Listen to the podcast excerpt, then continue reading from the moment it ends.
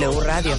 A ver, que no vamos a hablar del debate. Claro que vamos a hablar del debate, cuentavientes. Yo no sé si ustedes estaban como yo, con una cubeta, una cubeta como para trapear, al lado izquierdo del sofá donde vi el debate para vomitar. Pero aparte, le escribiste con una sola palabra en un solo tweet. Insólito. Nada más que si pusieron atención saben exactamente en qué momento yo puse ese tweet. Sí. Porque eso iba con jiribilla y con dedicatoria. Gaby Barquetín, ¿qué haces? Sí, ¿Dónde ¿qué estás? tal? Ya regrésate. Mira, se oye muy bien. Ya regrésate. Se oye aquí Buen- cerquita. Días. De hecho, estoy junto a ustedes. Es que, oye, es que es la clásica. Que se le manda a hacer una encomienda Y se queda el fin de semana. y ya se queda el fin de semana. Ya regrésate, Gabriela. Ya acabó el debate, Exacto, ¿eh? ya. P- Pero está la playa cerca. Me voy a ir a la playa. Y deja de estar comiendo, ¿eh? La cochinita es alta en Relleno grasa. blanco y relleno negro. Ya, ¿Cómo ¿verdad? estás? Aprendimos todo. Relleno ¿Cómo blanco, estás, relleno Gab? negro. ¿Cómo estás, Gab? Bien, cansada, la verdad es que cansada porque pues casi no dormimos, hay que decirlo que la verdad es que después del debate todavía estuvimos ahí. Pues primero traes No, el- ni la nosotros. ¿Cuántas horas nervio. más? ¿Cuántas horas más? Pues todavía yo ya logré meterme a la cama como a las 2 de la mañana aproximadamente y bueno, pues levantarnos hoy temprano para hacer el programa, entonces sí, la verdad es que cansados, pero pero pues bien, o sea, contenta con lo que pasó y co- pues, coincido contigo y podemos pensar mucho de lo de los candidatos, pero pero digamos contenta de haberlo vivido. Eso Claro. con eso estoy contenta, de Oye, haberlo vivido y de haber estado Te digo una cosa, bueno, no, yo creo que nadie estaba sorprendido, lo hiciste muy bien, eres una mujer muy inteligente, muy talentosa, Muchas felicidades, incisiva, respetuosa, te manejaste con mucha elegancia. Todo eso muy bien, Gaby. Pero te voy a decir a mí qué me traumó de ti. ¿Qué? Te veías tan sensual y tan erótica, no lo puedo creer. O sea, te digo una cosa, la edecán del debate La de hace ya uh, hace quisiera, años. ya quisiera la sensualidad y el erotismo de Gabriela Barquetín, güey. Claro. Ella tenía mejor escote que Te digo una cosa, fuera- yo creo que por eso los candidatos estaban como bien distraídos. Nerviosones. Yo creo que por eso Andrés Manuel López Obrador como que se quedó sin palabras y nada más cantinfleaba. Momento de Porque verte. te veía, te veía la sonrisa, te veía el pecho, tus senos y decía, ¿qué es esto? Todo eso pienso yo. Lo único que pudo pensar López Obrador mientras Oye. que Gaby era en la palabra corrupción. Por eso Claro, corrupción. exacto. Y te digo una cosa, yo creo que dijo corrupción porque no quería decir perversión. Sí, claro, por supuesto. Pero a ver, porque el Bronco sacó el celular violando las reglas Sí. para tomarle una, una foto a Gabriela. ¿Qué Eso ya, tal? es- eso es ya me dejó. Ahí fue cuando dijiste insólito. Ahí dije insólito, insólito, que Gabriela ligando en el debate. ¿Qué tal? Bueno, pues bueno. uno tiene ya que aprovechar, digo, ya estas alturas de la vida, pues ya donde uno vaya llegando, a ver, ya, ya no nos quedan tantos años para adelante. Pero no, la verdad es que sí, lo del celular del, del Bronco estuvo muy, muy chistoso, porque, porque a ver, Marta, son las reglas que ellos mismos aceptaron, ¿no? Claro. Ellos mismos pusieron las reglas de no pueden meter iPad, no pueden meter celular, no pueden meter nada, reglas de ellos mismos, ¿no? Oye, pero, pero dime una cosa, independientemente de que el formato del debate, eh, sin duda, fue el mejor formato de los tres. ¿A ti te gustó To- más? Sí, me gustó más. Pe- Todo el mundo se queda un poco sintiéndose igual, de no entendimos nada. Digo, hubo más propuestas que en, que en los debates anteriores. Creo que pudimos conocer más a los candidatos. Pero tú, ¿cómo te quedas? ¿Qué te quedas sentando, de- pensando y sintiendo? Mira, la- sí, el formato a mí también me gustó más. Además, si estás en una mesa así redonda, tienes como la sensación de que estás casi platicando, ¿no? Es Claro. como- como si- y eso le, le mete, digamos, un tono casi un poquito más íntimo, porque además el espacio no era abierto, entonces sí estás como si estuvieras en un comedor, digamos, ¿no? Pero, digamos, es- eso por un lado. Yo creo, Marta, que también este formato permite exhibir más a los candidatos. O sea, más allá de, sus propuestas o no, ya Oye, pueden estar oye. buenas o no. Y qué Sí. exhibidas se dieron algunos, ¿eh? Eh, exacto, y pero- exhibidas se pero dieron se-. Pero yo creo que permite, como estás en este, insisto, en este tono un poco más íntimo, como que se exhiben más fácil, se exhiben más fácil de cómo son, cómo se comportan, este, pues sí, es como cuando invitas a alguien a tu casa y de repente te das cuenta que come con la boca abierta, ¿no? Claro, sueltan el Este, cuerpo, sueltan el cuerpo. eh, Sueltan el cuerpo, exactamente. Y yo creo que eso sí pasó el día de ayer. Yo, bueno, por ahí veía, por ejemplo, pues bueno, Ricardo Anaya que llegó con muchísimos materiales y siempre estaba así como muy, muy puesto para mostrar como todos los materiales que traía, no sé qué. Este, un Andrés Manuel, pues como echado más para atrás, incluso en la, en la silla, ¿no? Este, que era como cuando tu mamá te hubiera dicho, a ver, a ver niño, te sientas derechito, por favor. Bueno, pues era un poco más echado para atrás en la silla. Este, pues el bronco eso, pues haciendo trampitas, porque pues ese es un poco, digamos, como su forma de ser. Insisto, en este rollo de sacar el celular a sabiendas de que no lo podía hacer. Este, y Mid estaba así como, es, es- mi sensación es que es como el, el- el bueno de la mesa, ¿no? El que se porta bien y el que, el que, al que no se le, que no, el que no chorrea la sopa, digamos, ¿no? Oye, Entonces, pero sí dime una muestran cosa. un poco quiénes son, ¿eh? Claro. Ahora, ya sabes que a mí me trastorna ser políticamente incorrecta y poner a la gente en aprietos. Entonces te voy a preguntar una cosa súper fácil que creo que no te va a costar nada de trabajo contestar. ¿Por quién vas a votar? sí, así de fácil, ¿no? No, muy fácil, es, es más fácil Venga, que venga, esa. Marta. Para ti, ¿quién tuvo el mejor desempeño en ese debate? A ver, fíjate bien lo que te estoy preguntando, hija. Sí. Somos comunicadoras. Entendemos muy bien y sabemos apreciar y reconocer el talento para comunicar. sí. ¿Quién lo hizo mejor? Híjole, casi el bronco. Este, pues es que quién, sí, no sé si entre, estaría yo Mid por sereno, pero lo que pasa es que creo que no comunica ninguna pasión. Eso es lo que siempre me pasa con José Antonio Mid, que es sereno y es tranquilo, pero, pero no te emociona absolutamente nada. Y tú sabes que para estas cosas también te tienes que emocionar. Este, sí, o sea, casi te diría Mid comunica. Ayer tal vez le funcionó mejor el formato, pero sin ponerle 10, digamos, porque no me apasiona, ¿no? Este, eh, insisto, creo que el, el Bronco se sintió, digo, fue menos bronco al estar sentado también a la mesa y se maneja mejor a cuadro, ¿no? Se maneja, está como más suelto. También es el que tiene menos que perder o, o no tiene nada que perder, entonces se maneja como un poco mejor a cuadro y, y, este, y sabe, digamos, como echarse un poco más para adelante. Este, y luego, bueno, Andrés Manuel Observador creo que aprovechaba momentos como para sonreír cuando tenía que sonreír, ¿no? Ellos eh, también, eh, hay que decirle a la gente que nos escucha, hay, hay monitores, ¿no? Por todos lados, entonces tú estás viendo lo que está pasando en la, en la televisión y algunos saben, saben echarle mejor ojo a esos monitores y por lo tanto estarse viendo y a ver cómo, cómo van.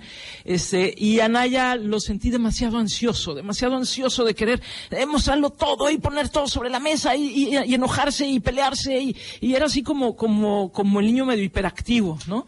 Yo pues en ese orden, literal. Ok, muy bien. ¿Sabes qué, Gabriela? Muy Me bien. gusta que te metas a nadar conmigo. En esta alberca tan bonita que tenemos en, bueno, en esta pues- cabina. Oye, pues, pues ya vente, ¿no? Ya vas a estar mañana al Sí, aire ya me vivo, tengo que ir ¿no? al aeropuerto, así Muy que este, nos Te vemos, el día por mañana acá. por allá. Gracias. Aplauso para ti, Ga. Muchas gracias. Te mandamos Bye. un gran beso. Chao, igualmente besitos. Bueno, díganme una cosa, cuentavientes. ¿Ustedes quedaron más claros post debate? ¿Ustedes tienen este ya la certeza? ¿Confirmaron lo O que tenían que confirmar? Marta, ahorita que están los expertos aquí, que está Max. Ah, no, ahorita se va a armar, nada más se los vengo a advertir, ¿eh?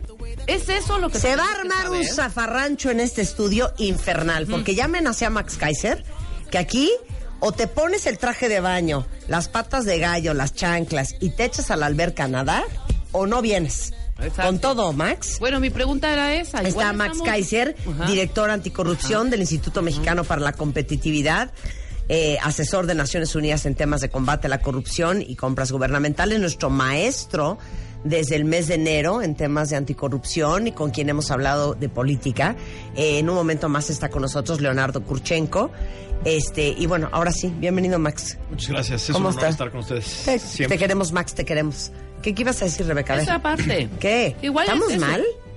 Es eso lo que debemos saber, es, eso es una parte de, y aparte nuestro trabajo también es meternos a las plataformas de cada uno de los candidatos y revisar esas propuestas con más detenimiento, porque pues vemos que los formatos realmente, aunque, aunque diga Gaby, aunque, eh, eh, no, qué buen formato de debate, a mí me parece que... Yo bueno, sí, dije que era el mejor formato de los tres. Pero no que es el mejor... eh, no, Pero el, mejor formato, de debate está cañón, Max. Pues mira, tenemos- yo creo que estamos viviendo una de las paradojas más divertidas de la historia que ajá. tendremos que evaluar porque creo que sí hay algo que tenemos que cambiar.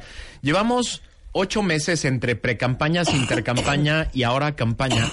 Llevamos miles de millones de pesos gastados de nuestros impuestos en campañas y no ha cambiado nada. Nada. Es decir, Sí. las tendencias siguen igual, las, la- la- las encuestas dicen lo mismo, la gente está aburrida, la gente ya se quiere ir a ver el, el mundial. Y en la época en la que tenemos más plataformas, más información, más eh, análisis posibles de los candidatos, más sociedad civil involucrada, no pasó nada, no cambió nada. Y entonces eso, eso tiene muy frustrada a la gente, ¿no? Eh, me permito empezar con un análisis breve de los tres candidatos, a ver qué les parece. A ver. Y digo de los tres candidatos porque yo no voy a hacer perderle a la gente el tiempo con el Bronco. Ya, la neta, Les digo la verdad. yo, yo, yo no, yo me niego. Alguien puso en Twitter, y estoy de acuerdo con él, que Bronco se debería haber subido al caballo y irse ya. Nada más se Bronco- distrayendo y haciendo perder el tiempo. En el debate era la hora de ir al baño, ¿no? Es Sí, decir, era, sí, o sea, ya. cuando hablaba el Bronco era cuando podías tuitear y ver qué estaba pasando en Twitter. Bueno, y entonces vas a analizar a mí, Entonces vamos a analizar Danaya tres y a AMLO. los tres candidatos. A ver. Una vez que tenemos ya los tres, eh, los tres debates concluidos. Vamos a empezar por el candidato que va en primer lugar en las encuestas. Tres debates, meses de campaña y no sabemos nada de él. No sabemos nada de sus propuestas, no sabemos absolutamente nada de cómo va a resolver la, la- la corrupción, cómo va a resolver la inseguridad, cómo va, con quién se va a acompañar para hacer las cosas, cuáles son sus estrategias. Es decir, tuvimos un candidato que durante meses nos regaló algunos slogans, ¿no? Algunos slogans genéricos de acabar con la corrupción, acabar con la corrupción, y no sabemos mucho más de él. Tres debates, el INE se encargó de probar tres formatos diferentes de debates, tenemos todo tipo de plataformas, tenemos todo tipo de mesas de análisis, etcétera, y seguimos sin saber exactamente cuáles son sus proyectos para acabar con los dos problemas más importantes de México, son la inseguridad y la corrupción, pero tampoco tenemos claro cómo le va a entrar al tema del empleo, al tema de la salud. En el INE se, se- se- se hicieron a la chamba de diseñar eh, buenos debates. Es la vez que mejores preguntas tenemos de los este, diferentes eh, comunicadores que estuvieron. Y lo que tenemos después de tres debates de este candidato es muy poco. Es generalidades, algunos slogans, algunos buenos deseos. No, y lo entonces, cortaban Pero te el- digo el una tiempo cosa, no le daba para también, mí ¿no? unos están peores que otros, ¿eh? Seguramente, seguramente slogans, algunos malos, algunos genéricos y algunos hasta peligrosos, ¿no? Ajá. Eh, ese, ese, es, ese es un tema que vale la pena analizar. Ahora, a ver, no, espérate, espérate. ¿Por qué a estás ver, diciendo Rebeca, peligroso? A ver, peligrosos, a ver, estamos votando a ciegas. Espérame, quiero saber por qué está votando. justo por eso, porque la rendición de cuentas es una de las bases de los sistemas democráticos y las campañas sirven para que los candidatos digan, me comprometo a esto, estas son las cosas que quiero analizar, estas son las cosas que propongo y estas son las cosas con las que ustedes, ciudadanos, me van a medir si hago bien o mal Claro. mi chamba. Oye, perdón, y así lo voy a hacer. E- Esa es la idea, ¿no? Lo voy a hacer de esta manera y por lo tanto tú tienes cómo analizar mis eh, Sí, mi, te mi guste o no te ejercicio de gobierno. Porque yo estaba comparando un poco con lo que veíamos con Hillary en los debates y con Trump, Sí. ¿no?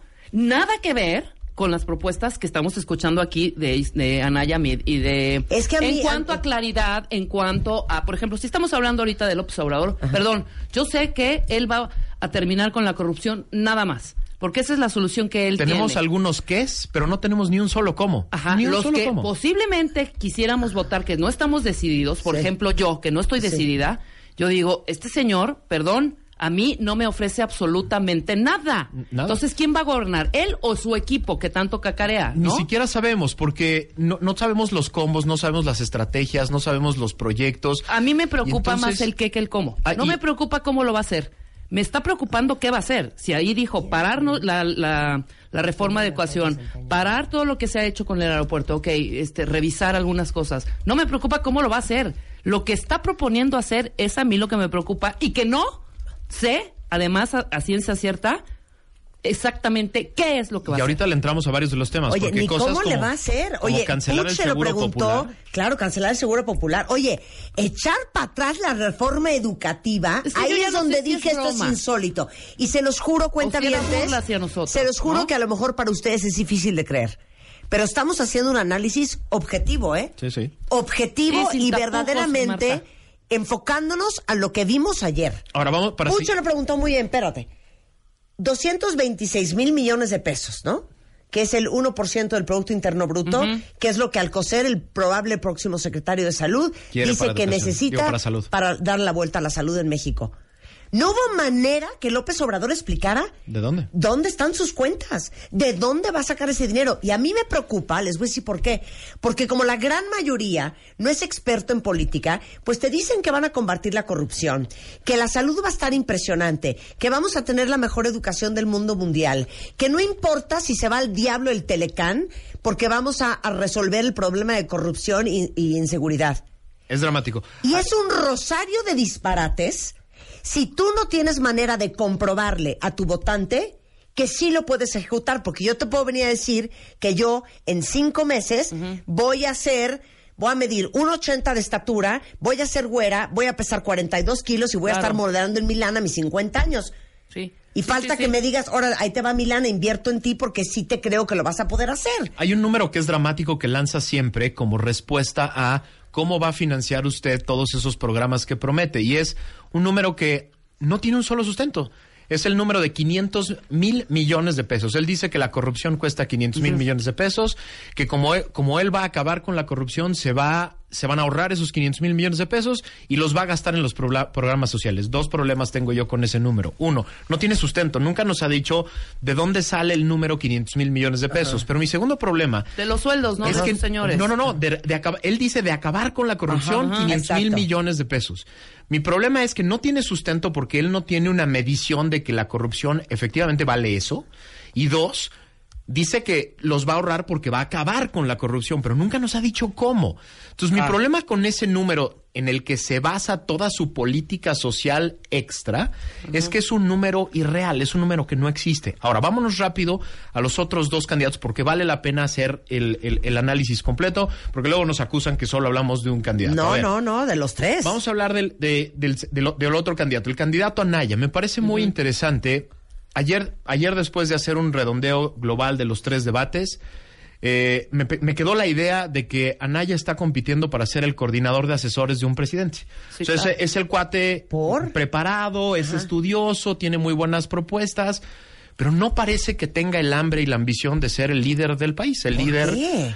porque no comunica una emoción, no comunica que él va a ser como el líder que va a encabezar el proyecto, ¿no? Es decir, eh, la, la- la opinión, las opiniones de la gente, es difícil encontrar que la gente diga que lo que dijo estuvo mal, que el análisis está mal hecho, que la propuesta, pero no, no se siente que comunica la idea de que va a ser el líder. O sea, a mí me queda como la idea de que está concursando por el puesto de coordinador de asesores del presidente y no por el de presidente de la República. Y eso, eso creo que no le, ha, que, ah, no le ha hecho dar el paso extra. A ver, ¿no? déjame ver si puedo traducir lo que estás diciendo. Lo que estás diciendo es, Anaya es muy articulado, Muy, sin duda es muy inteligente, muy analítico. eh, es muy analítico. Ahora sí que he knows his numbers, he knows his facts, pero te ¿No le falta... alcanza? ¿No le alcanza Falta, para ser falta el paso extra, falta el paso extra que es que se note la ambición de ser el líder que va a encabezar todos estos proyectos. Porque para ser presidente no hace falta simplemente ser inteligente, hace falta que te crean la idea de que tú puedes ser el,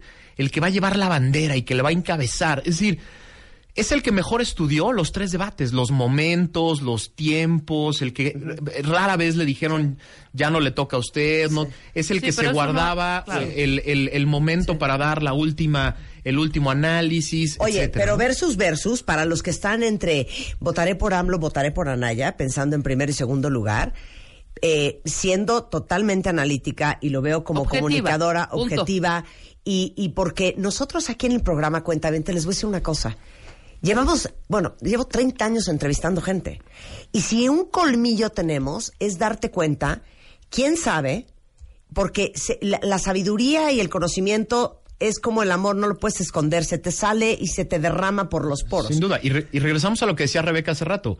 Con Anaya vamos a saber qué calificar o no si es que llega a la presidencia. Es decir, Claro. si ya te dijo los qué es, los cómo, si te dice cosas concretas, en términos democráticos, por lo menos va a ser más sencillo decir, aquí, aquí te fue mal y aquí Claro. te fue bien. Claro. A mí lo que me trauma, eh, nuevamente, como experta en comunicación, es que yo veo a López Obrador y no sabe hablar.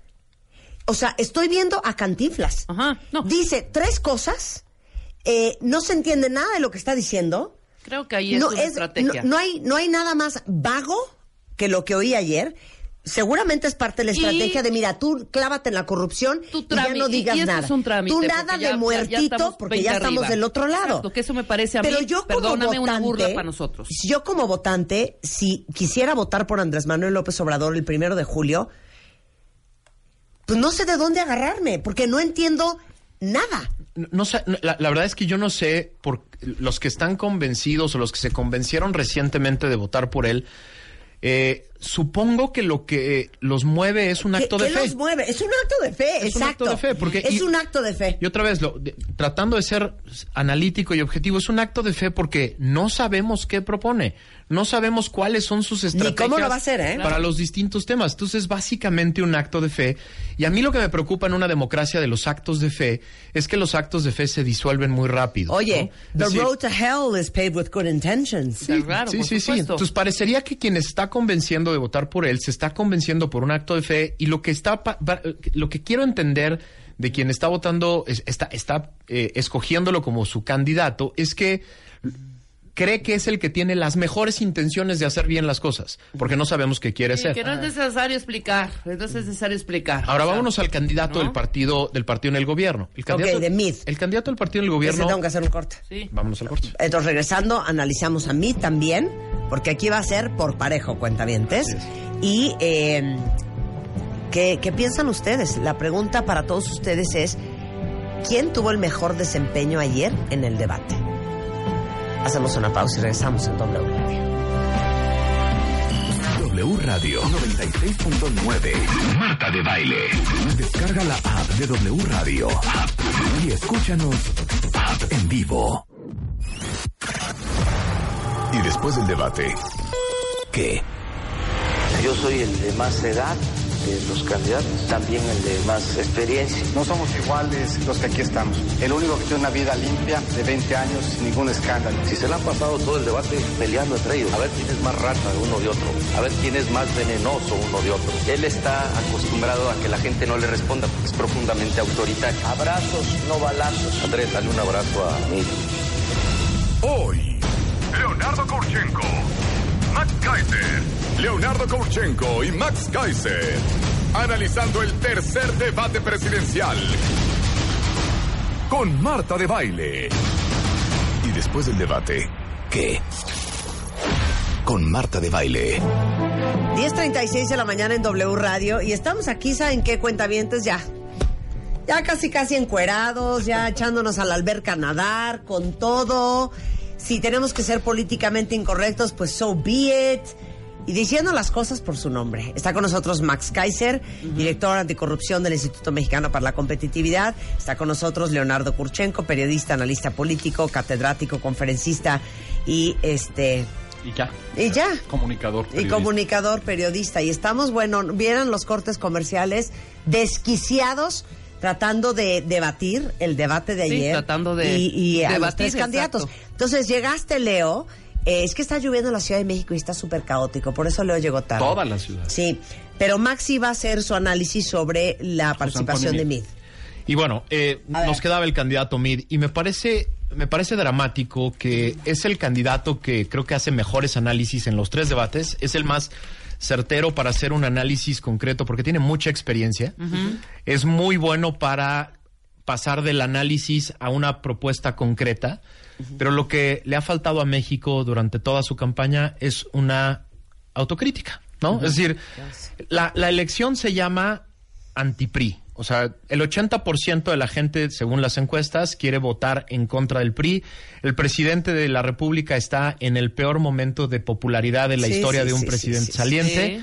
La dinámica desde que inició la elección es queremos hacerle rendir cuentas al PRI, queremos castigar al PRI. Claro. Y el candidato eh, del PRI se ha dedicado a tratar de hacer este malabar casi imposible. Mágico. sí. Oye, casi con las manos atadas. El- es un malabar imposible. José Antonio Mid Fantomas. Lo, lo Sí, platicamos sí, sí, hace sí, varios meses. El malabar, el, el malabar al que está llamado es, es imposible. Es decirle al 80% de la población que este gobierno no fue tan malo, pero sí lo fue, pero hace falta un cambio, pero No, en realidad bueno, no va hace falta un cambio, Pero va a ser es mejor, mejor. claro. O sea, mi problema con los muy buenos análisis que hace y las propuestas que siempre pone sobre la mesa es que se matan con ¿y por qué no lo hiciste como secretario de este gobierno? Esa es la pregunta y, ahí se muere, hacemos, ahí se claro. muere el, el, el, el, el- el- el Claro, que seguramente si él pudiera decir todo lo que Ah, quisiera decir, entonces a lo mejor sería un candidato más popular. Pero además, rompiendo una de las reglas básicas del PRI de décadas, ¿no? El PRI de décadas del, del dedazo. Se deslindaba. Tenían esta regla no Claro. escrita de que el candidato casi le pedía permiso al presidente, señor, le voy a salir a romper la madre un ratito. Y se ¿no? entendía. Todo el mundo lo asumía como algo normal, ¿no? Es decir, señor, eh, aguante, aguante tantito no, los aguante golpes que le voy a dar, ¿no? Todos los candidatos a la presidencia del, de- de la- del momento más duro del sistema de partido hegemónico salieron a decir cosas feas de Era su antecesor. par- parte Claro. del sistema. Y era sí. parte de cómo funcionaba. Es el primero, el Que primer no. candidato del PRI que tiene que salir a hacer un malabar imposible increíble de es que no es lo militante, indefendible. en teoría es ciudadano, no militante del Es PRI. simpatizante. No, bueno, es y no puede ser- salir y decir, Sí, la pero a ver, corrupción, la creo- inseguridad. vamos, a, "Ri- ahora sí que riájatelas. vamos a contar la historia en muy pocos días, creo, ¿Qué? de, de quién es la responsabilidad histórica de, de esto, ¿no? ¿A quién le vamos a pasar la factura? Así es. ¿no? Eh, uno, sin duda, esta, esta, esta cerrazón, esta tosudez es Enrique Peña Nieto, de no permitir lo que Max está explicando, ¿no? Es decir, a mí no se me toca ni con el pétalo de una rosa, el candidato no puede hacer una sola crítica de la administración, no puede señalar, miren, la educación bien, la reforma bien, pero le falta y vamos adelante. La seguridad es un desastre. Claro. Osorio Chong no fue, no fue, no fue candidato por el desastre que fue la seguridad en este país, claro. aunque a lo mejor los peristas se hubieran sentido mucho más contentos e identificados con un candidato como Miguel Ángel Osorio Chong. Bueno, eh, no se lo permitieron a José Antonio Meade. No puede hacer un, sueño, un solo señalamiento de la administración, de las reformas, las que avanzaron, las que le dan duro y dale en cada debate con el gasolinazo y no tiene ningún instrumento para salir en su defensa a decir, a ver, la gasolina no la determinan los gobiernos, es- está con base en los precios internacionales del crudo y lo que pasa, y no, y, y no puede, ¿no? Sí. Eh, él salió y dio la cara, recordemos, hace un año, cuando el gobierno decide eh, liberar los precios de la gasolina como parte de la reforma y de la entrada de empresas extranjeras, pero pues todo el mundo lo identifica a él como el responsable y creo que los otros dos candidatos se lo han en- señalado Sí, En claro. varias con veces, claro, eficiencia. varias Claro. veces. ¿Sabes qué? Está muy vulnerable. Pues sí está. Es, sí es, está. es muy Bueno, vulnerable, ese es el problema. Es que su- la- la- lo que le pidieron es imposible. O sea, lo que le pidieron de rescata al muerto. el, el- el- el gobierno con la peor imagen de la historia de corrupción, de ineficacia, de incapacidad, Ajá. sale y defiéndelo y luego trata de decirle a la gente, pero vamos a cambiar. Es, es una... No, y eh, peor, me parece, fíjate, Max, porque hoy ya estamos al cuarto para las 12, pero si revisamos el arranque de esta campaña, no hablaban de cambio. Es decir, y, y tengo información dentro de la campaña de un equipo de eh, investigación que va y les dice, a ver, esto es en octubre del año pasado, y les dice, ¿esto es de cambio o de continuidad? Y el coordinador de la campaña les dice, no, de cambio no podemos hablar. Wow. No se pudo hablar Ahí en la pre-campaña de cambio, no se pudo hablar el primer mes y medio de la campaña de cambio. Cuando se viene la catarata encima de que los puntos no despegan y de que el candidato no levanta, empiezan a hablar un poquito de cambio, con una aberración terrible. Cambio con continuidad. sí, a sí. ver, explícame. eso. Explícales a la gente. Claro. Sí, claro. Ahora, regresemos al tema de, de las propuestas. Decía Max antes de que llegaras, Leo, algo muy cierto. Esto está siendo eh, en realidad un acto de fe, porque ha sido muy complicado con unos más que con otros entender cuáles son sus propuestas y de qué van y cómo le van a hacer. Especialmente Andrés, me parece. ¿no? Especialmente Andrés. Los otros han dicho, este, un poco. Andrés tiene esta, esta, eh, este lugar común, me parece que es todo es el combate a la corrupción. Estos 500 mil millones de los que hablabas hace un momento y que él continua y repetidamente lo menciona, pero nadie explica de dónde, ¿no? Es decir, de dónde sale esa bolsa. Él, él pone 500 de combate a la corrupción y otros 200 de gasto erróneo o mal administrado en el gobierno. del gasto. Es decir, dice que tiene de arranque una bolsa de 700 mil millones de pesos que no están en el presupuesto. Sí, Ojo, no, no, no están. existen. Claro. Este, y él ya los da como que pues va a empezar a administrarlos al principio. No, no, no están, no existen. Eh, él tendría que explicar de dónde van a salir y no lo hace. Combatir a la corrupción, y lo hemos señalado insistentemente, no depende de la buena voluntad o incluso de la hipotética honestidad de una persona. Depende de instituciones, de mecanismos, de Oye, aparatos. Es lo que le decía yo a Max, o sea, el camino al infierno está lleno de buenas De buenas, intenciones. totalmente. Y ese número de los 500 mil millones es muy importante de analizar, porque como decía hace rato, es el número mágico con el que basa todos los proyectos, por ejemplo, el dinero a los ninis. Todos. O el, el, Claro. el- el Sí, que sea dos está que basado va a dar a en los los 500 mil Claro. millones de pesos. Oye, yo le decía a Tatiana Cloutier, Cloutier. entrevista que va a salir la semana que entra, Ajá. una entrevista que le hice a Tatiana Cloutier, que es la coordinadora de campaña de AMLO, justamente eso. Le dije, oye, Tatiana, ustedes están pseudo prometiendo que en seis años, por no decir en 3, 2, 1, ustedes van a convertir este país en Suecia. ¿Cómo van a administrar la furia y la frustración de la gente Enorme. cuando eso no lo puedan ejecutar? Porque muchas cosas son inejecutables. Al año 3 va a suceder. Como dice, eh, él es el dueño, ¿eh? Leonardo Kurchenko es el dueño de mi término favorito de este mes, Rosario de disparates. Un rosario de disparates. A ver, Total, hay- absoluto. Y, y- y algunas peligrosas, ¿no? Es decir, ayer una de las uno de los Oye, uno de los programas más premiados internacionalmente para México es el Seguro Popular. El Seguro Popular, hay que bueno explicárselo que a la gente. El Seguro claro, Popular claro. en México los niños pobres se morían por una diarrea. Así es. Se morían Disentería. Sí, se morían por una diarrea. O sea, es decir, una cosa que los los los este lo- lo- la, la gente común nos, co- nos curamos con un Pepto-Bismol que compramos en la farmacia, un niño se muere en el campo mexicano.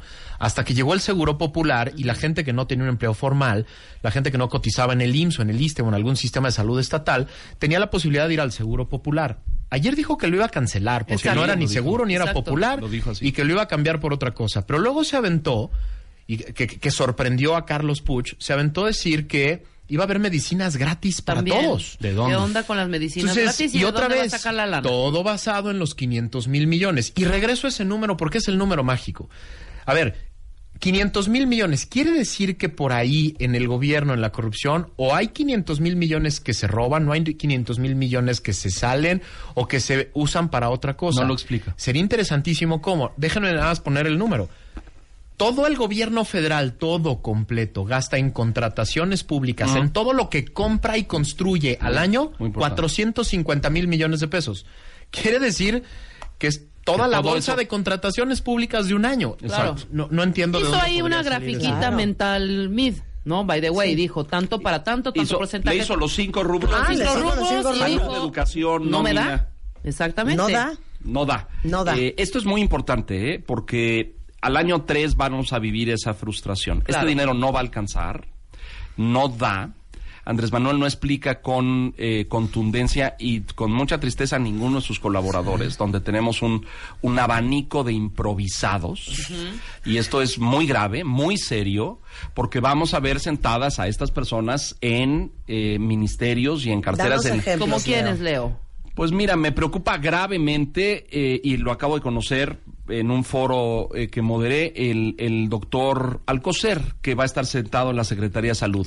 Ayer salió en el debate el tema porque el tercero era justamente salud, el segundo era salud. El 1% del Producto y- Interno Bruto. Y ponen la cifra de lo que el doctor Alcocer 226 mil millones de pesos. y Andrés no contestó, como vieron, ¿no? Exacto. Es decir, es un Dijo, es un proceso. Exacto. Bueno, me preocupa ese señor.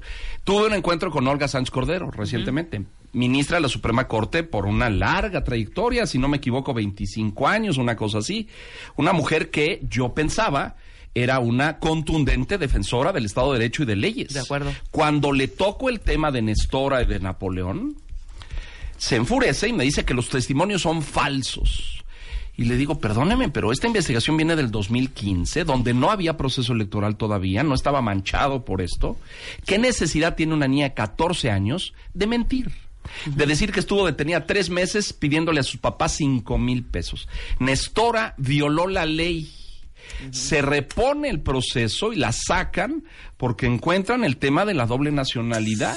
Porque si no lo hubiera argumentado desde el primer momento y no hubiera ido a la cárcel. Claro. Fue a la cárcel sentenciada. Sale de la cárcel porque argumentan que no hubo un cónsul presente porque tiene ciudadanía estadounidense. pero eso no significa que está exonerada, ni significa que eh, es, es- está libre porque no cometió ningún delito. Entonces, eso me preocupa. Me preocupa, imagínate a Olga Sánchez Cordero sentada en gobernación. Es gravísimo. Gobernación es, es el eje de gobernabilidad del país, donde no se trata de hablarle a los gobernadores y decir, ay, ahí le encargo como cosa suya que resuelva el bloqueo en la autopista. ¿No? Es una cosa mucho más complicada. No la veo equipada para esa posición. Al doctor Alcocer tampoco. Y ya de educación, ni hablamos porque lo que nos reveló anoche es gravísimo. No solamente va a echar eh, nuevamente eh, abajo la reforma, reforma. Eh, sino que está defendiendo este tema. Niega que en el magisterio se hayan vendido plazas. Niega que se hayan vendido, No que solo se eso. traspasen y se hereden. Pero a ver, todo a ver, nada más aclárenme esto. Esto es porque él está contando con el voto de... Exactamente. Claro, que te lo dimensiono porque está con, es decir, ¿cuánto es la CENTE en Oaxaca? 80 mil personas. ¿Cuánto es la CENTE en Chiapas? Eh, un poquito más, eh, 90, 95 y si eso. Es decir, si juntas todo ese sector eh, rebelde del magisterio, pues juntas que 200, 250 mil.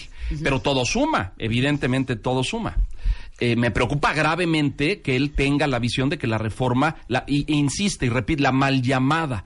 Mal llamada. Mal llamada. Miren ustedes, y ustedes saben que yo trabajo mucho en eso y en esta frecuencia tenemos un espacio. Es una de tus especialidades, la Pero educación. Ayer estuvo Mexicanos primero aquí, la- estuvo Juan Manuel. La reforma es vital para mover el aparato educativo de este país. Es imperfecta, es incompleta, tenemos que profundizarla, tenemos que mejorar las tutorías, la capacitación, la formación, pero de ninguna manera la podemos echar atrás. Ahora, y ayer salió un demonio que hace muchos años no escuchaba yo en México, ¿no? Este demonio del extranjero, porque dijo, es una reforma impuesta por el FMI. Una vez ¿no? más, exactamente. Entonces, eh, es, es regresar a Lo- estos... Por el Fondo eh, Monetario Internacional. sí, por- es, es Oye, regresar a esta idea de los que... monstruos de afuera nos los dictan monstruos de cosas. afuera Oye, nos ver, dictan espérenme cosas. un segundo. A mí, a mí me preocupa mucho porque yo creo que parte de lo que hemos hablado mucho ustedes y nosotros cuentavientes no solamente es de tener un México competitivo a nivel mundial, un México crecido, una economía todavía en un mejor lugar de la que está hoy, pero también un México global, un México que Él- de él veras no tiene esa visión, ¿eh? Entonces, cuando le pregunta a Curcio, Furcio, ¿cómo se llama? No, no, Leonardo Curcio. ¿Qué? Leonardo. No, respeto, Bueno, es, es un es comunicador que no lo serio. conocía yo. Furcio es Rebeca me cosa, regañó, le dije, no lo conocí. Pero, bueno, ¿qué vas a hacer? Con si el te echan el Telecán para atrás y dice combatir la corrupción, Eh, eh. me preocupa terriblemente porque digo, ¿quién va a ir a negociar con Trump? ¿Y a quién vamos a mandar con Merkel y con Macron y con Trudeau? No tenemos, ¿Y no quién tenemos, va a no posicionar tenemos. a México a nivel mundial? ¿Y quién va? O sea, como si el Telecán fuera un tema que, salvando la corrupción, sale adelante. No, bueno, nada más da una dimensión de, de dinero de lo que implica sale. el Telecán Exacto. con ver, los... Con, ver, dale, dale, o dale. sea, dale, dale. El Telecán significa intercambios comerciales de un millón de dólares por minuto. Por minuto, más o menos. Entonces, si se cae el Telecán, Este, ¿vale madres? O sea, esto es muy serio. Es muy serio. Muy serio. Pero es que Curcio no fue incisivo. Bueno, es que por eso, y ya no hablamos del formato, y ustedes ya la lo habían. primera respuesta de ya no había López Obrador fue para corrupción. repreguntarle. Esa fue y su decirle, primera A respuesta. ver, es que en ese momento le dices, a ver, no está eso fue lo la primero que pregunta. dijo. Pucha, en algún momento se lo dice. Y antes de que me conteste que combatiendo la corrupción claro. se lo dice en algún momento. El formato, creo, y hago aquí un paréntesis chiquito, este, a ustedes les gustó mucho este, a mí me gustó más el segundo. Sí, el a mí no me segundo. gusta ninguno. Porque, no, Pero pero, se me sí, hizo menos no, peor mira, este. Hay que reconocerle al INE el esfuerzo. Los candidatos son muy mañosos. Porque, oye, tú vas a hablar 10, yo hablo 10 y no te vas a pasar tú porque entonces tú apareces más. Creo que nuestro- el mejor formato fue el nuestro. Aquí vinieron Ana y Mid. ¿Al mismo tiempo? No, no, No, no, separados. no, no, no. Hablaron una hora veinte minutos con muy Cada pocas uno. interrupciones. ¿Y por qué no vino Y la el otro gente candidato? tuvo- Ven, ven, ven, ¿ya vino? No, no ha venido Ben ¿Y Ben por qué Ben. no? no quiere venir. Pues es que ese es parte del tema, ¿no? Ese es parte justo del tema de... Eres muy fifi, ya te lo dije. No Cállate, estás, pues sí, es muy cállate, nice. cállate. No, no. Pero ese es parte Pero del tema. ¿cuál o es sea, el no ir- pecado en eso? Es que también- ¡Cállate! no sí, tú venir a- cállate, no Leo. venir a los Habla, foros Max. importantes, no ir a la Ibero, no ir al ITAM. O sea, Pero es que, a ver, ¿será cierto esto de que no está yendo? Porque como no sabe hablar muy bien, ver, tiene ya, miedo su equipo que se respondo. ponga un balazo en el pie. Bueno, Pero ver. eso, eso en estrategia de campaña es perfectamente válido. Tú lo tienes en una posición de ventaja Ajá. considerable, eh, Sí. asegurado. No lo pones en riesgo. No lo pones en una situación donde se tropiece, se enoje, le toquen una Por fibra. eso habló Este muy señor poco se ayer. enoja. Sí. Por, por, por eso habla muy poco y habla poquito y habla espaciadito para que, para que nos Bueno, comamos rápido el tiempo. Claro, Comerse el tiempo. claro, por supuesto. Entonces, ¿Qué? ¿quién va a gobernar? ¿Quién ¿Qué? va a gobernar entonces? Entonces, hermano, ¿de qué va a estar este país? A ver, este. Una pausa y regresamos. Va. Y después del debate, ¿qué? Yo soy el de más edad. No somos iguales los que aquí estamos. se le han pasado todo el debate peleando entre ellos. Él está acostumbrado a que la gente no le responda. Escuchas a Leonardo Kurchenko, Max Kaiser, analizando el tercer debate presidencial con Marta de Baile por W Radio. Y después del debate, ¿qué? Con Marta de Baile. Hacemos un corte. W Radio. Marta de Baile. 96.9 FM. 900 AM. Marta de Baile. W Radio. 11.07 de la mañana en W Radio. Estamos de regreso leyéndonos en redes sociales, cuentavientes. Algunos un poco agresivos, otros un poco menos, otros imparciales, otros más tendenciosos. O sea, nos están diciendo que somos tendenciosos, ¿Por que qué? somos vendidos. Aquí hay un tuit en particular que me llamó la atención de Blanca Ojeda que dice, Marta Rebeca Kurchenko, qué vendidos. Si no va López Obrador, con- porque no ha venido al programa, Sí, ¿no? sí. Es porque no anda en oficinas, sino en México. Unos signitos de groserías que me imagino, y lo voy a decir textuales, pendejos ustedes que no salen de las lomas que van a entender de México. Ok, Ajá. voy a hablar por mí. Yo no vivo en las lomas Blanca. Sí. Me parto la madre trabajando todos los días para recibir un sueldo quincenalmente. Pago religiosamente mis impuestos. Si exigir que López Obrador o que Anaya o que quien cual, cual sea me diga qué va a hacer con este país, soy vendida al 100. Y, y es que creo que ese es nuestro derecho. Es Pero decir, me imagino, a lo que voy es más, a- es el pensamiento de Sí. no puedes expresar, no puedes decir, no puedes callar, no puedes Claro. de- decir cualquier cosa Hay un porque o eres prejuicio, vendido. Hay un prejuicio, ¿no? claro, Habría por que supuesto. decir La que gente está muy enojada y lo entendemos En la también, colonia ¿no? Espartaco. Sí, que no es exactamente. Las Lomas. eh, Claro. Las lomas, ¿no? Claro. Ahora, creo que, creo que esto es, esto es muy relevante de por qué no pudimos entrarle a los grandes temas, a las estrategias, a los debates interesantes. Porque eh, en, la, en la dinámica de redes sociales y de programas parecía que tenías que echar porras para ser eh, objetivo, ¿no? Claro. Es decir, Sí. si no echabas porras y criticabas, entonces eras vendido de- del candidato que tú me digas, ¿eh?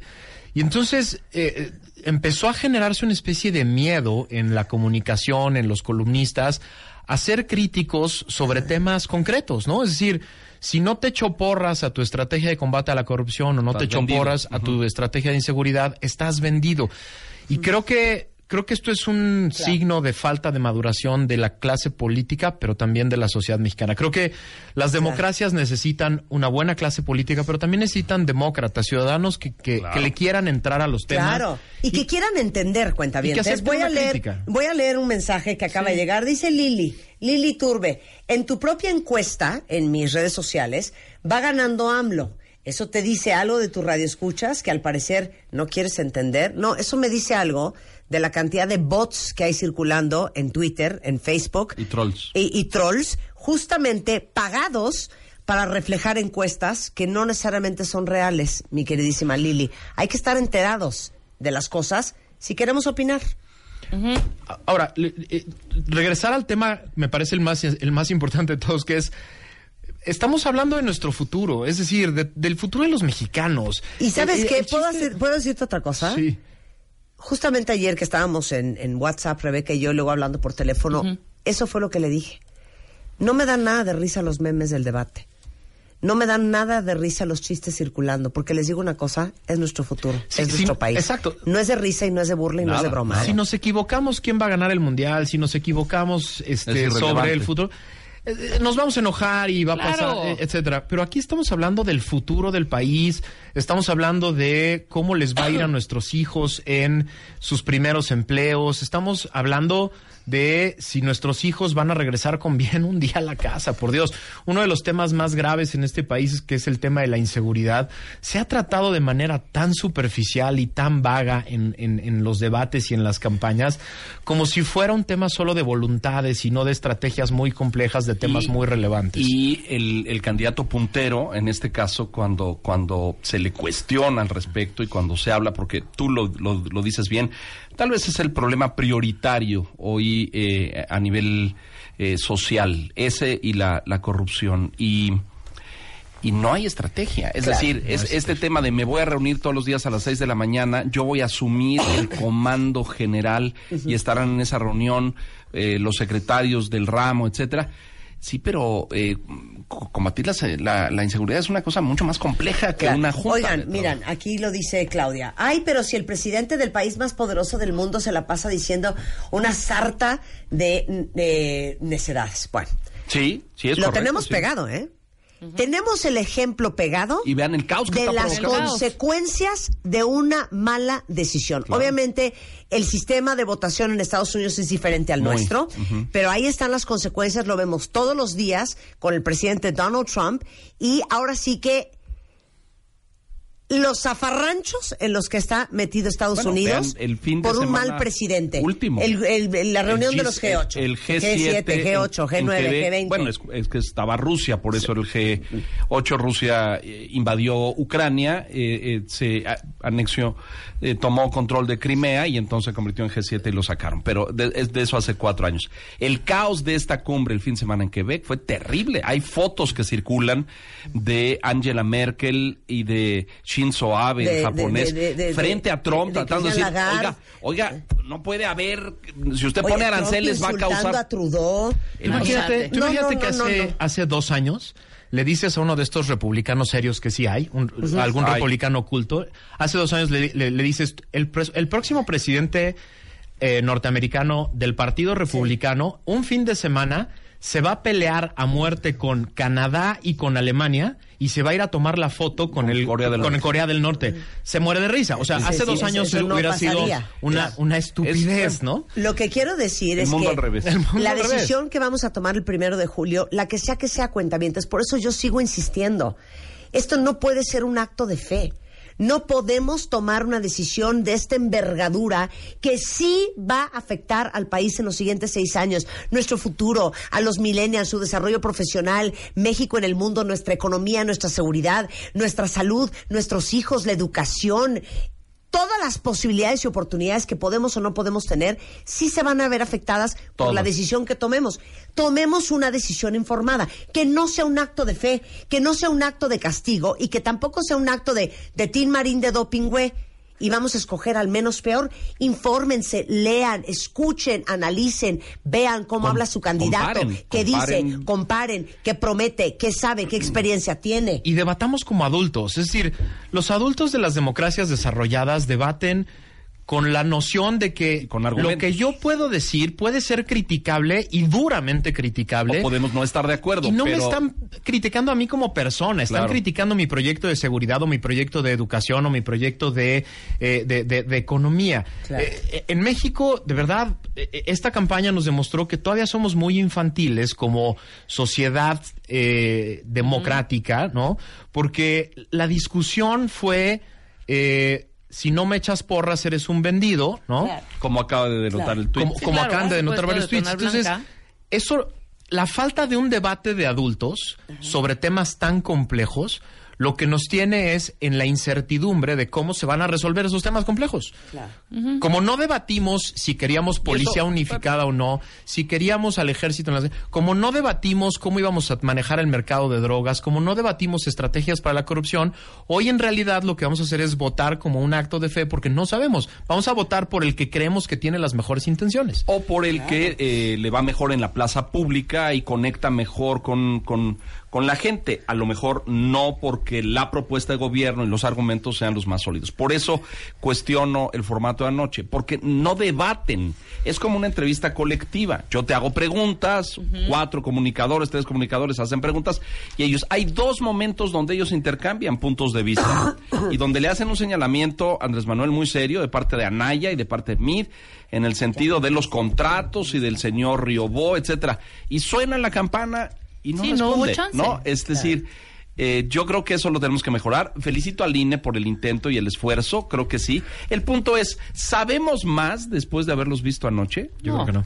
En absoluto. Yo creo que Yo creo no, que no. ¿no? O sea, tenemos, y tenemos ese era el muy poca objetivo al claridad. final, ¿no? ¿Tenemos más información después de haberlos escuchado? No lo sé. Eh, a, a lo mejor lo que sí hace, lo decía Gabriela Marketing en la mañana, es que los exhibe un poco más, ¿no? Exacto. Por Pero ejemplo, le yo digo me una quedé cosa, con dos- cuando uno va a contratar al. CEO de una empresa, Lo normalmente pasa por como ocho filtros, es un proceso de tres, cuatro meses, sobre todo si es una cabe- la cabeza de una transnacional. Compañía, México exacto. es más allá de una transnacional.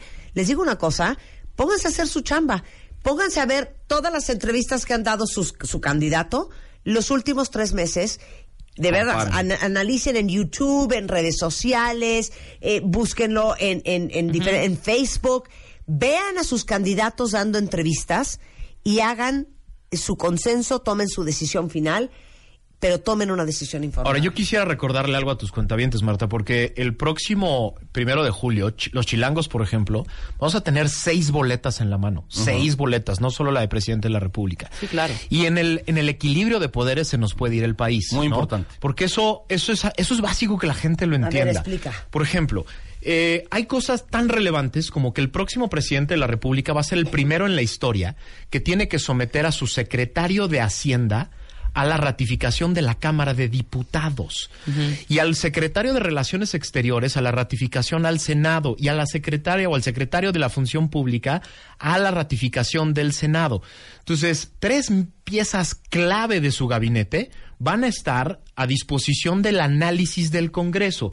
Creo que nos iría muy bien a los mexicanos que fuera un Congreso crítico. No, no estoy diciendo de quién, no, no, no quiero decir quién lo compone, pero por lo menos que no sea un Congreso dócil, que, cualquier cosa pasa, que cualquier cosa eh, eh, eh, simplemente palomea, sino un Congreso crítico que este debate que no tuvimos en la campaña, este debate sustantivo que no tuvimos en la campaña, que por lo menos se dé en la interacción entre los poderes.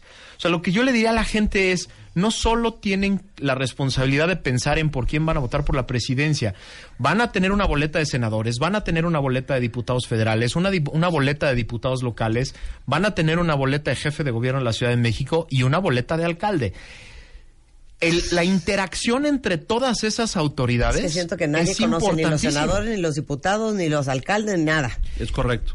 Y una Los pluris o sea, ya vamos a ir vienen, de- vienen de el No, no, pluri no, atrás. de los doping. ¿Atrás pluris, quién viene? los pluris hay una, eh, es decir, ¿cómo, cómo, ¿qué dice la ley? Hay una lista Hasta la lista. que ya está, ya la conocemos todos, Sí. quién está en primer lugar y en segundo y en tercero y en cuarto. Y eso se asignan a partir de la proporción de votos uninominales que recibe cada partido. Entonces, que están atrás de tu boleta. Es decir, si votas Sí, por sí, ellos. Si votas por ellos. Exacto, claro. ahí están. Yo, abundando a lo que dice Max, que me parece fundamental, desde 1997 en este país no existe un eh, poder ejecutivo que domine eh, las cámaras. Es decir, los mexicanos hemos votado en 20 años de forma eh, contrastada. Para unos en el Poder Ejecutivo y para otros en el Legislativo. Y eso ha traído una, un sano ejercicio democrático Muy sano. de contraste, de debate, de demostración de que la propuesta es buena, etcétera. Eh, yo creo que ese ejercicio tendría que repetirse el primero de julio. Claro. Que voten para alguien, eh, presidente de la República, y para otra fuerza y para otros candidatos en la eh, Cámara de, de- de- Sí, Diputados y del Senado. He, he escuchado mucho el argumento de, bueno, ¿para qué nos ha servido esa división de poderes y esas cámaras?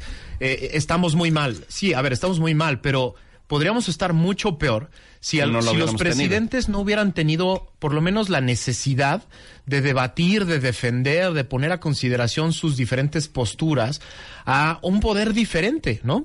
Y ese debate nos ha dado cosas muy interesantes, nos ha dado reformas muy importantes. El Sistema Nacional Anticorrupción, eh, para poner un ejemplo, el Sistema Nacional Anticorrupción nace en contra del deseo del Ejecutivo. Es, Es decir, correcto. ¿Y la tres de ah, tres? Y la 3 de... Porque el Ejecutivo no lo quería. Si hubiera tenido un Congreso a modo, te aseguro, te aseguro que eso no hubiera salido nunca. No, estoy de acuerdo. Jamás. Totalmente de acuerdo. Entonces lo que necesitamos es eso, es, es que los, los, los, tus cuentavientes vean que su responsabilidad no se agota en escoger por quién van a votar en la presidencia de la República, sino echarle un ojo a qué van a hacer es. con el resto de sus boletos. Claro. Oye, esta es una muy buena pregunta y saben qué cuenta se vale. La pensadora dice, ¿y si nadie me convence, qué hago? Mm, ¿Anulo mi voto? Muy difícil. Yo, yo le respondería a esa eh, cuentaviente y radio escucha. Yo, yo creo que anular los votos no sirve. Porque delegas, entregas tu poder decisivo en otras manos. Claro. Alguien más decide por ti. Eh, cuando nadie te convence es muy difícil porque tienes que eloge- eh, elegir a alguien, tienes que eh, votar y depositarle tu confianza a alguien. Y ese ejercicio a veces es muy complicado Muy porque complicado. nadie de los que está te gusta. Pero mi sugerencia es no anular, no tachar, elegir a alguien.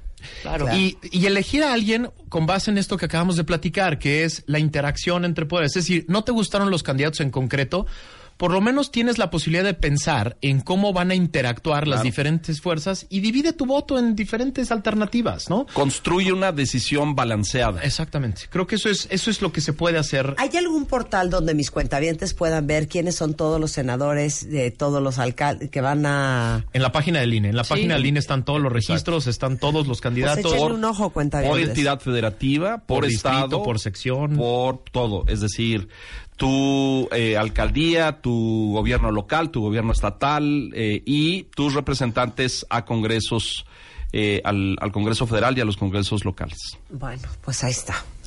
Bueno, cuentavientes, eh, todo el mundo dice, queremos saber por quién van a votar. Pues es que dicen que el voto es secreto, pero ¿en base a qué toman su decisión? Bueno, yo un poco eh, en lo que acaba de decir. O sea, no digas Max, por quién, pero no, no lo voy a decir base porque además yo los entrevisto, no puedo decir Eh, en, cuál es en mi base a, eh, en pero base a qué estás tomando o con base en qué estás tomando tu decisión igualmente tú, Max. yo, Equilibrio de poderes. Exacto. A ver. Una es esa. No le voy a dar un voto unificado a ningún partido como no lo hago desde hace 20 años.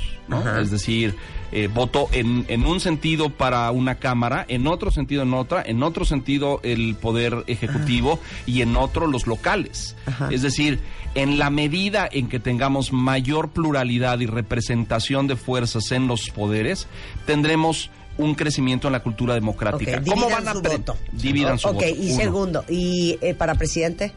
¿En qué estás basando esa decisión? en el que pienso tiene eh, la mayor preparación, el mayor conocimiento, la mayor experiencia y está mejor armado y equipado para un mundo terriblemente adverso que vamos a vivir los próximos, la próxima década. Este mundo se va a poner complicado. Y, y conmigo es más fácil. Yo tengo la última década dedicada a todo el tema del combate a la corrupción y voy a votar por el que está convencido de proteger el Sistema Nacional Anticorrupción y hacer que se implemente. Muchas gracias, Leo Kurchenko. Es L. Kurchenko en Twitter. Muchas gracias, Max Kaiser. Es Max Kaiser75. Si quieren seguir la conversación con ellos, Muchas es un gracias. placer siempre compartir placer es mío. y debatir. No podemos poner la canción del. Ben Ben Ben, a lo mejor ahora sí te escuchan, hombre. Claro que sí, mira qué bonita nos quedó. Andrés, hoy te estamos esperando, Andrés. Hoy te estamos aquí esperando. Ven, ven, ven a la cabina. Con la de baile. Ven a la cabina que Martita te va a entrevistar.